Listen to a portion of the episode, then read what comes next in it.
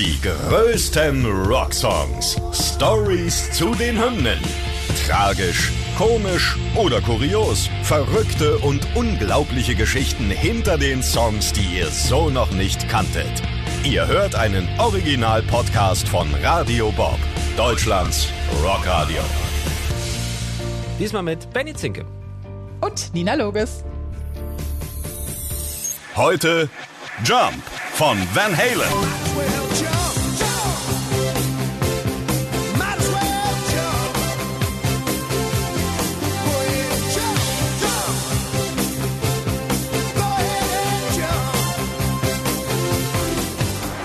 Sind direkt gut drauf, man merkt es. Heute geht's um einen absoluten Klassiker und um einen Song, den man nach der ersten Sekunde sofort wiedererkennt. Wenn wir es euch jetzt nicht gleich sagen würden, dann hättet ihr es schon. Man hat direkt gute Laune, Lust auf Party. Aber wir reden heute darüber, was der Song mit Suizid zu tun hat, ob die legendäre Sinti-Melodie eigentlich geklaut ist und warum Jump zu der Trennung von Frontmann David Lee Roth geführt hat.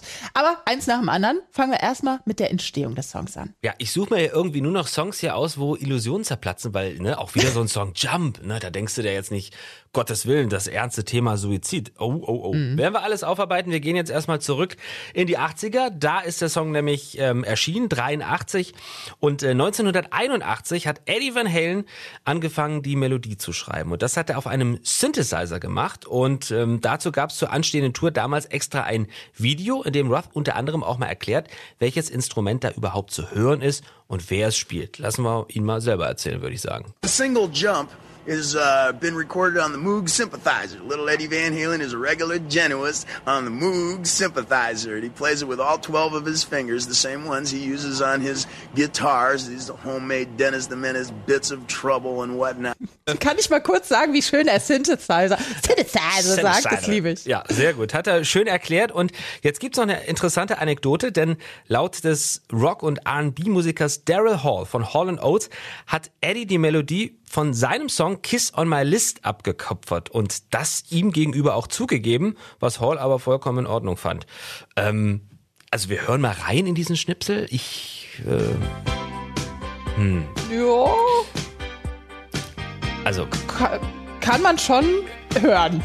ja, kann man. Ich bin bei sowas auch immer schlecht. Ich hätte es jetzt nicht erkannt, aber gut. Die zwei haben sich auf jeden Fall geeinigt und es gab keinen Streit. Ja, die anderen Bandmitglieder, vor allem Roth, waren von der Idee jetzt nicht gerade begeistert, unter anderem, weil sie nicht wollten, dass Eddie äh, Synthesizer anstatt Gitarre spielt. Sie hatten außerdem das Gefühl, dass sie sich mit dem Synthi dem Mainstream verkaufen würden, weil das war ja mega in den 80ern, einfach alles war ja Synthesizer, ja. Äh, was zu dem Zeitpunkt generell einfach ein Streitpunkt auch in der Band war. Fun Fact übrigens, später wurde der Song von Presse und Fans grundlegend zwar als neue musikalische Ausrichtung der Band angesehen, aber immer noch als Rock, zwar mit Synthes, mhm. Pop, Metal oder Glam Metal beschrieben. Ja, Eddie hat trotzdem eine erste grobe Demo-Version aufgenommen, die dem Produzenten Templeman gut gefiel und konnte mit seiner Hilfe dann auch Alex und Michael für den Song gewinnen. Und in Eddies neu erbautem Home-Studio, da nahm die Band dann mitten in der Nacht den Song instrumental auf und konnte mit dieser Version nun auch David Lee Roth vom Song überzeugen. Roth selbst hat übrigens gesagt, dass er sich den Song am gleichen Tag vorspielen ließ, während er schön gemütlich auf der Rückbank eines Autos saß und sich vom Roadie Larry Hostler herumfahren ließ. Und genau bei dieser Autofahrt schrieb er dann übrigens auch die Lyrics zum Song. Ja, und nachdem er mit seiner kreativen Autofahrt fertig war, kam er direkt ins Studio gerannt und hat seinen Gesang aufgenommen. Und die Synth-Melodie, die war schon seit Jahren also da. Aber der Song wurde dann ganz plötzlich innerhalb von 24 Stunden zack, zack, zack aufgenommen und sogar abgemischt. Ja. Wir haben ja auch gerade schon mal kurz die Lyrics angesprochen. Deswegen lass uns da mal gerade noch auf den Inhalt eingehen. Ja. Roth sitzt also auf der Rückbank von diesem Auto, lässt sich durch die Gegend kutschieren und denkt darüber nach, was er zu diesem Song schreiben könnte. Hier wird's wirklich interessant, weil er erinnert sich an die Nachrichtensendung, die er in der mhm. Nacht vorher gesehen hatte. Da wurde über eine suizidale Person berichtet, ne, die von einem Hausdach springen wollte. Und Roth hat sich so gedacht, ja, wenn da so viele Leute zugucken, wird ja bestimmt irgendein Idiot sowas wie Go ahead and jump rufen, also spring, ne? Spring doch runter vom Dach. Die Idee hat er seinem Roadie erzählt und in dem Moment auch Fahrer, Larry Hostler, den wir hier erwähnen, weil er relativ wichtig ist für die Songentstehung. Ja. Er fand die nämlich gut, aber hat gesagt, dass man vielleicht anstatt einer Beschreibung über Suizid lieber was lebensbejahendes daraus machen sollte. Das ist krass, das oder? Also es ist komplett das Gegenteil. Ne? Also Jump, dass ja. dieses Jump von Van Halen tatsächlich der Gedanke ist, jemand springt vom Haus oder von der Brücke. Boah, Heftig. Ja, aber hat, äh, hat Roth überzeugt, deswegen Larry Hosler ist äh, ziemlich wichtig für die Songentstehung, weil er hat daraufhin dann die Lyrics geschrieben und in dem Interview später hat er ebenfalls auch gesagt, dass Hosler sehr dafür verantwortlich auch ist, dass die Lyrics so sind, wie sie heute sind. Also schon skurril, dass dieser lebensbejahende, gute Laune Partyhit eigentlich aus so einer zynischen Idee über Suizid entsponnen ist, ne? wo Jump als Aufforderung zum Suizid gemeint Ja, war. komplett. Schon makaber. Komplettes Gegenteil, ne? Wahnsinn. Aber ist ja auch bei vielen Hits so, ne? Ist mir aufgefallen. Du sagtest es ja am Anfang so, du willst immer, du suchst dir Songs aus, wo deine Träume zerplatzen. Es ist ja bei vielen Hits, dass die missverstanden wurden und heute so Partykracher sind, aber eigentlich total düster gemeint waren. Ja, also wie gesagt, dass es dieses Jump ist vom, vom Suizid und dann, nö, äh, sollte man doch irgendwie was Positiveres draus machen. Ja, okay, die Idee ist ja eigentlich Suizid, aber nee, hast was, hast recht, machen wir was Lebensbejahendes. Krasse Entstehungsgeschichte. Springen wir mal rüber in das Video. Ne? Wie gesagt, 83 der Song entstanden und äh, veröffentlicht worden, also zwei Jahre nach dem Sendestart von MTV und natürlich dann mittendrin im großen Hype rund um Musikvideos. Deswegen gibt's natürlich auch zu Jump ein passendes Video, ist ja klar, dass ähm, mit ein bisschen Hintergrundwissen, was wir euch jetzt mal mitgeben wollen, erst richtig interessant wird. Also das Video wurde von Robert Lombard produziert und ist eigentlich super simpel gehalten und zeigt einfach nur die Band beim Performen des Songs und das auch noch ohne irgendwelche Effekte, das ist ja was Besonderes, weil das war ja eigentlich damals immer normal, ne? Animationen, keine Zwischenschnitte oder andere Dinge. Zu sehen ist wirklich nur die reine Performance der Band. Und wenn die vier Männer dabei nicht so abgehen würden, dann könnte man eigentlich sagen, oh, ziemlich langweiliges Ding gerade für die 80er. Aber da Roth schon in der ersten Sekunde einen Spagat hinlegt, wäre das nichts äh, als Blasphemie. Ja? Roth sagt, Roth selbst aber wollte, dass man mehr als nur die reine Performance der Band äh, sieht. Und äh, kurze Einblendungen sollten dabei sein, in denen er verschiedene coole Momente darlegt, wie er gerade verhaftet wird, während er nur ein Handtuch um die Hüfte trägt. Und diese Szenen wurden sogar gedreht, allerdings benutzte der Produzent sie im finalen Video dann nicht. Ja, ist vielleicht besser, ne? Manche dieser Szenen sind später im Video zu Panama aber dann nochmal wiederverwertet worden. Lombard hat schon geahnt, dass Roth ihn äh, damit nicht durchkommen lassen würde. Also hat er das Video zur Freigabe direkt an Eddie und Alex gegeben. Die waren natürlich begeistert vom Video. Und dann hat der Manager Lombard leider gefeuert. Seiner Meinung nach konnte man zu dieser Zeit schon die Spannungen zwischen Roth und dem Rest der Band spüren. Die waren sich einfach nicht einig und genau deswegen hat sich Lombard dafür entschieden, die Szenen von Roth nicht zu verwenden, da er ohnehin das Gefühl hatte, Roth fühlte sich größer und wichtiger als die anderen. Ich habe sie extra nicht zusammengedreht, alle, weil ich wollte nicht, dass die sich streiten. Also ich habe alle Szenen einzeln mit denen aufgenommen. äh, David hat einfach gedacht, er ist viel besser als alle und hat da sein extra Würstchen bekommen. Traurig. Ja. ja, 84 hat das Video aber tatsächlich dann einen MTV Video Music Award als Best Stage Performance gewonnen. Lombard hat den Preis aber bis heute nie zu Gesicht bekommen. Also der Produzent, das war dann wahrscheinlich die sanfte Rache dafür. Roth war am Ende dennoch zufrieden mit dem fertigen Video, obwohl es halt jetzt nicht so mit seinen coolen äh, Moves da irgendwie zu sehen war. Äh, das hat er zumindest mal in einem Interview gesagt.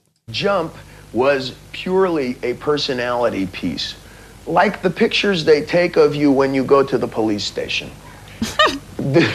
Very often, the most simple form of photography can indicate somebody's personality to its best advantage. Wie er selber lachen muss darüber, was er da erzählt. Ja, aber gut. Ähm, man merkt schon beim Videodreh, dass es halt eben, hast du ja gesagt, durchaus Spannung in der Band gibt und alle Beteiligten haben jeweils unterschiedliche Gründe zum Ausstieg von äh, David Lee Roth genannt, der ja dann die Band verlassen hat. Generell einigen sie sich aber alle dann darauf, dass es grundlegend wegen natürlich, wie es immer schon heißt, kreativer Differenzen geschah. Und genau die sind bei Jump, wie schon öfter erwähnt, einfach riesig. Und ich glaube, über die Differenzen sollten wir jetzt nochmal im Einzelnen sprechen. Ja, allein, dass Roth absolut gegen Synthi-Sounds und Keyboards war, vor allem wenn Gitarrengott Eddie diese gespielt hat, anstatt lieber Gitarre zu spielen, ne? Ja. Das fand er richtig schlimm. Dann natürlich auch die neue musikalische Ausrichtung von Van Halen hat Roth auch nicht gefallen. Ihm wurde die Musik zu Mainstream und poppig.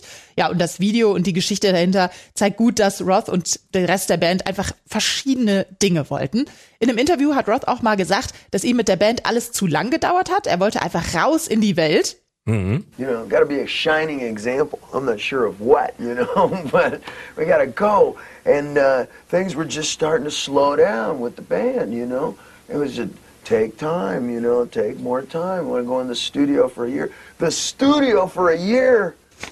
Schnarch, der arme Mann. Ja, war nicht so ganz zufrieden mit der, mit der Performance. Ein Also, Jahr ins Studio. ja, ein Jahr ins Studio. Also, man muss es nochmal zusammenfassen, ne? Also, das Album ist 83 erschienen, dann ging man auf Tour und genau nach dieser Tour zum Album hat äh, man sich dann getrennt von David D. Roth und ja, dann kam Sammy Hagar, den kennen wir natürlich auch alle. Deswegen ist Jump tatsächlich die erste und einzige Nummer 1 Single mit David D. Roth am Gesang. 96 kam er dann wieder zurück, ja, damals, boah, ich kann mich jetzt nicht mehr dran erinnern, aber er war wieder da, ja, zum Best-of-Album ist er kurzzeitig wieder mit äh, der Band unterwegs gewesen, nahm für das Album auch sogar zwei neue Songs auf und sogar in Originalbesetzung haben sie dann nochmal 96 bei den MTV Video Music Awards gespielt. Aber eine echte Reunion gab es zu dem Zeitpunkt dann nicht mehr.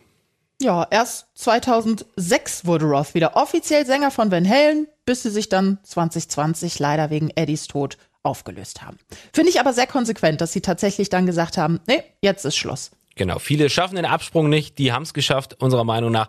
Und krasse Geschichte, also jetzt, wenn ihr da draußen Jump mal hört bei uns im Programm, ne? Ihr Fangt könnt nicht an zu weinen. Nein, fangt nicht an zu weinen. Es hat aber nichts mit Suizid zu tun, also eigentlich schon, aber dann irgendwie auch nicht mehr. Also Ende gut, alles gut.